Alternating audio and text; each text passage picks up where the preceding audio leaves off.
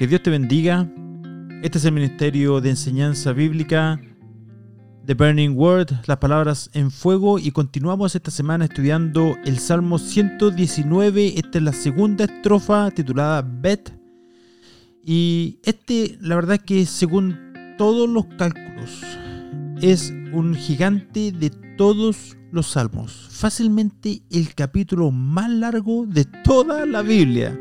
Pero su longitud inigualable es comparable a su profundidad, su amplitud y su altura de pensamiento. Es por eso que es muy conocido por su profundidad de pensamiento, su amplitud de significado y por la altura de su pasión por Dios y por su palabra. Es una obra maestra de reflexión sobre la belleza y las bendiciones de la palabra de Dios. Y en esta ocasión quisiera leer contigo toda la estrofa. Esta es la segunda estrofa del Salmo 119 y dice así, ¿con qué limpiará el joven su camino? Con guardar tu palabra. Con todo mi corazón te he buscado. No me dejes de desviarme de tus mandamientos. En mi corazón he guardado tus dichos para no pecar contra ti. Bendito tú, oh Jehová, enséñame tus estatutos. Con mis labios he contado todos los juicios de tu boca. Me he gozado en el camino de tus testimonios, más que de toda riqueza. En tus mandamientos meditaré, consideraré tus caminos, me regocijaré en tus estatutos, no me olvidaré de tus palabras. Qué hermoso, hermanos, amigos. Qué hermosa la palabra de Dios. Eh. Y es uno de los objetivos de este ministerio, de ayudarte de alguna manera a que crezcas en tu devoción por la palabra de Dios, que puedas llegar a sentir ese gozo al leerla, al guardarla en tu corazón. Y dice el versículo 12, dice, bendito, oh Jehová, enséñame tus estatutos. Bendito tú, oh Jehová. No es de sorprender que teniendo en cuenta todas estas verdades que compartimos durante el devocional de la semana pasada, ahora el salmista declara su total devoción por toda esta increíble revelación. Él bendice al Señor porque entiende que la capacidad de guardar puro su camino, la capacidad de no desviarse de sus mandamientos y de guardar sus dichos en su corazón, la verdad es que no proviene de la capacidad humana como muchos podrían llegar a pensar. De la fuerza de voluntad tampoco, ¿no? Ni tampoco de la disciplina, aunque todas estas cosas son buenas. La disciplina es bueno ser disciplinado, ¿cierto? O, tampoco eh, viene de la capacidad de, que, de ser buenos, sino de Dios en su gracia incomparable. ¿Tienes tú alguna razón para decir bendito tú Jehová? ¿Podría recordarte lo que Él ha hecho por ti y por mí? Eh, nos ha rescatado, queridos hermanos. Nos ha aceptado y nos ha recibido en su familia. Nos ha adoptado. Nos ha perdonado. Nos ha lavado por todos nuestros pecados. Nos ha proveído un camino para tener paz con Él. Romanos 5.1. Y ahora tenemos su paz Segunda Tesalonicenses 3:16. Ha sanado nuestro corazón roto, nos ha libertado de nuestras cautividades y de la esclavitud del pecado. Ha consolado nuestros corazones y continúa brindándonos su consejo mientras que le seguimos. Ha sanado nuestras enfermedades. Él ha enviado a su único hijo a morir en la cruz por ti y por mí. Él te resucitó. Porque estábamos muertos en nuestros pecados, en nuestros delitos, ¿verdad? Y ahora como si no fuera suficiente, Él ha revelado su palabra y ha puesto a su disposición maravillosas promesas. Quisiera eh, leer entre paréntesis solamente una parte de este salmo maravilloso que está un poquito antes del Salmo 119 es el Salmo 107. dice lo siguiente, y a lo mejor esto a lo mejor va a ser eco en, en algunos que han sido navegadores antes. Dice, Salmo 107, versículo 23 adelante dice lo siguiente. Los que descienden al mar en naves y hacen negocio en las muchas aguas, ellos han visto las obras de Jehová y sus maravillas en las profundidades. Porque habló e hizo levantar un viento tempestuoso que encrespa sus ondas. Suben a los cielos, descienden a los abismos. Sus almas se derriten con el mal, tiemblan y titubean como ebrios, y toda su ciencia es inútil. Y esta es la parte maravillosa, eh, dice así. Entonces claman a Jehová en su angustia, y los libra de sus aflicciones cambia la tempestad en sosiego y se apaciguan sus ondas. Luego se alegran porque se apaciguaron y así lo guía al puerto que deseaban. Alaben la misericordia de Jehová y sus maravillas para con los hijos de los hombres. Exáltenlo en la congregación del pueblo y en la reunión de ancianos lo alaben. ¿Y cuántos de ustedes, cuántos de nosotros, la verdad, que hemos estado ahí, ¿cierto? Cuando venían esas tormentas de la vida, esas crisis, esas categorías número 5. Y entonces clamamos a Jehová en nuestra angustia. Y Él nos libró de todas nuestras aflicciones. Cambió esa tempestad en sosiego. Y se apaciguaron las ondas, ¿cierto? Y luego trajo alegría a nuestras vidas porque ya había pasado la tormenta, ¿cierto?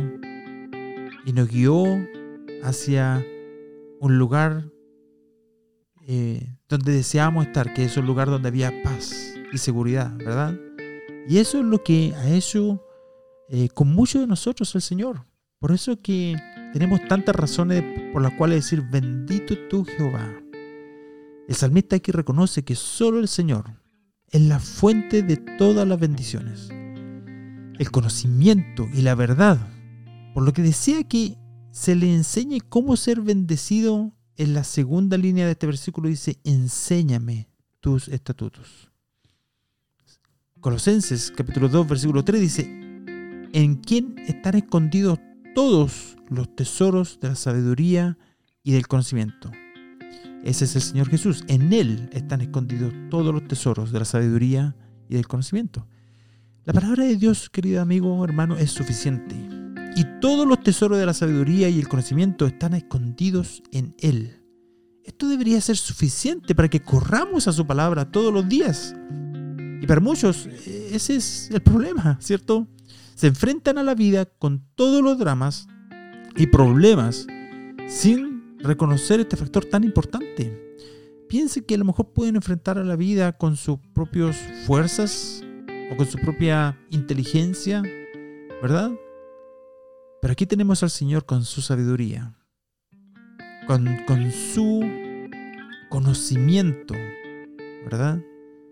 Para traer paz a tu vida, para, para llevarte a ese lugar donde tú necesitas estar.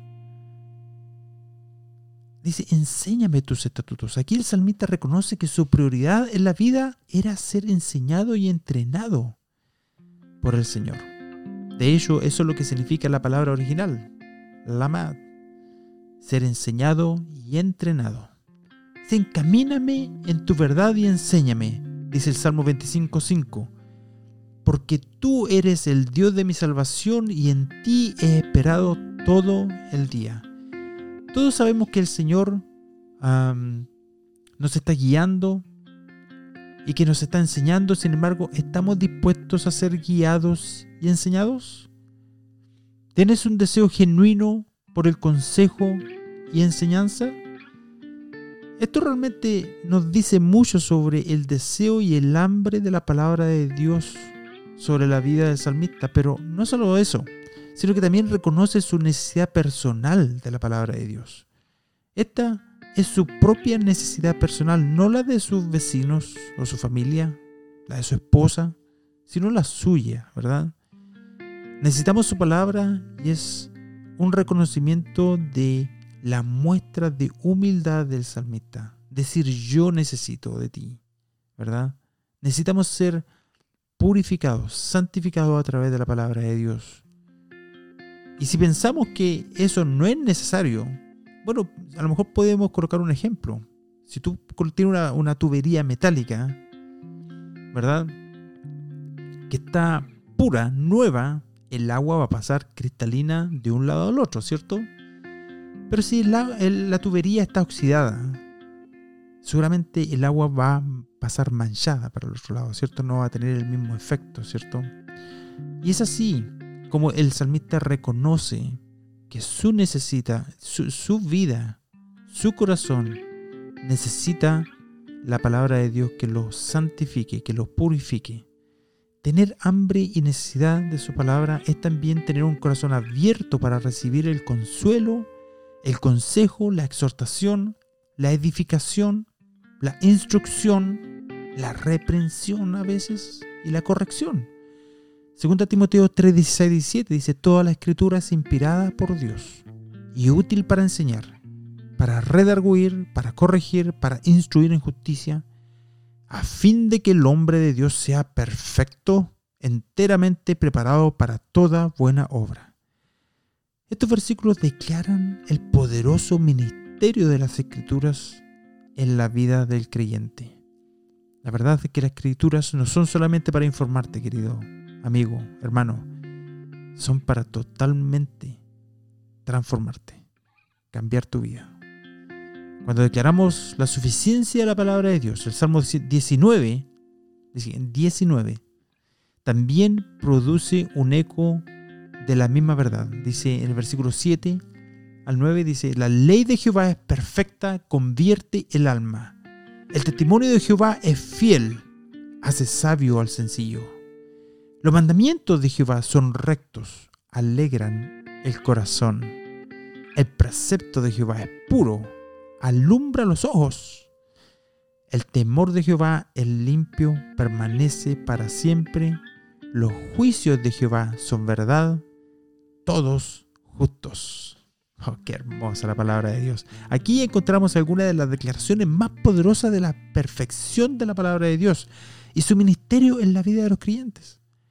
Probablemente puedan notar que cada verso en el Salmo 119 tiene dos líneas, así que en total hay seis líneas, las cuales te acabo de leer. Entonces vemos seis títulos para las escrituras y seis propiedades o perfecciones de las escrituras y seis resultados.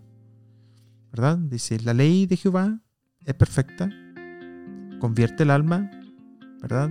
El testimonio de Jehová es fiel y hace sabio al sencillo, ¿verdad? Entonces, y así sucesivamente, en el versículo 9 notamos que el título, el temor de Jehová, debido a que es eso lo que la escritura pretenden producir en nuestras vidas que es reverencia y temor hacia Dios. Es mi oración de que en tu vida y en mi vida podamos crecer en el temor de Jehová. Es algo indispensable que podamos crecer en la reverencia, la cual es tan escasa durante hoy en día, ¿verdad?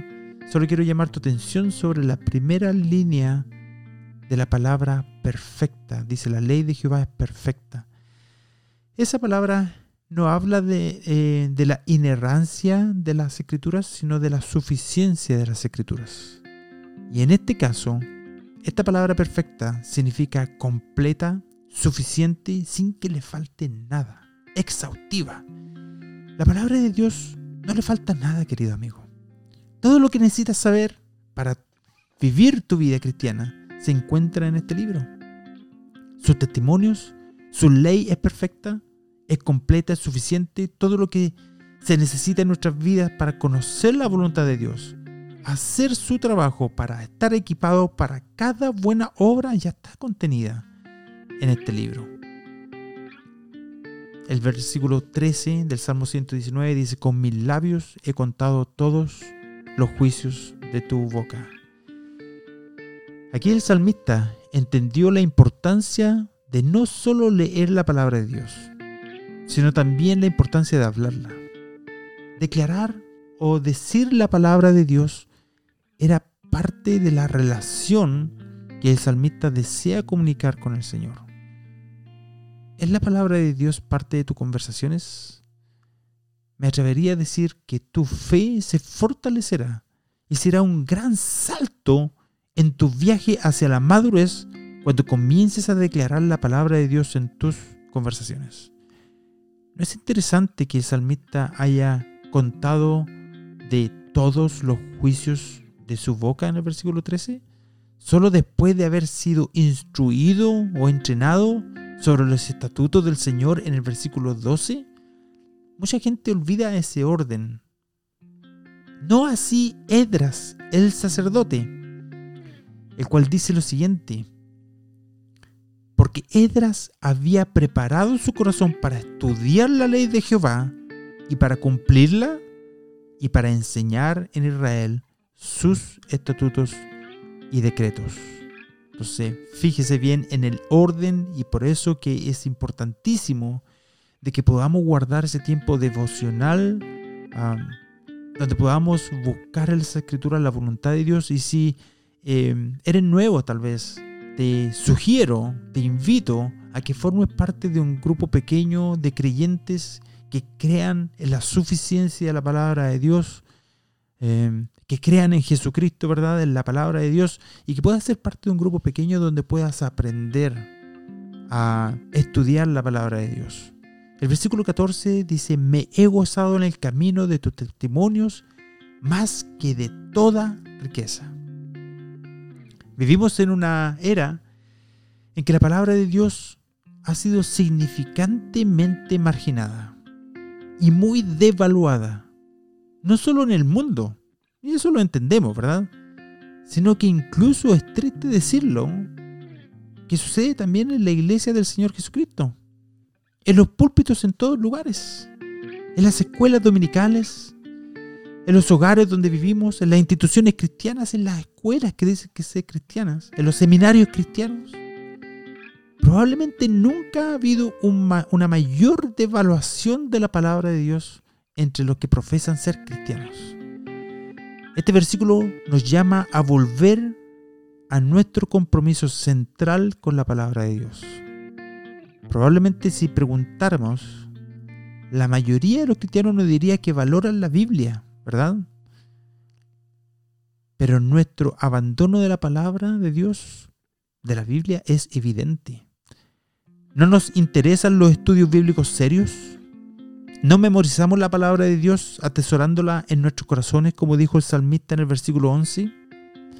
No necesitamos ir a todas las iglesias para notar que muchos de los predicadores de hoy en día, muchos también descuidan la palabra pensando que no atraerá al público. Y que la enseñanza bíblica sería quizás... dañaría el crecimiento de sus iglesias. Recurren a, recurren a dispositivos humanos y mundanos como el humor y el drama y otras formas de entretenimiento, dejando la palabra y quien la inspiró fuera de la iglesia. Debemos regresar nuevamente y convertirnos en estudiantes de la palabra de Dios maestro de la palabra de Dios, cantante de la palabra de Dios, defensores de la palabra de Dios, predicadores de la palabra de Dios y creyentes genuinos de la palabra de Dios. Deleitarse y regocijarse en la palabra de Dios es una prueba segura de que ha tenido un efecto genuino en el corazón del creyente y por lo tanto está limpiando ese corazón. El escritor evidentemente sabía acerca de las riquezas y muy probablemente disfrutó tenerlas.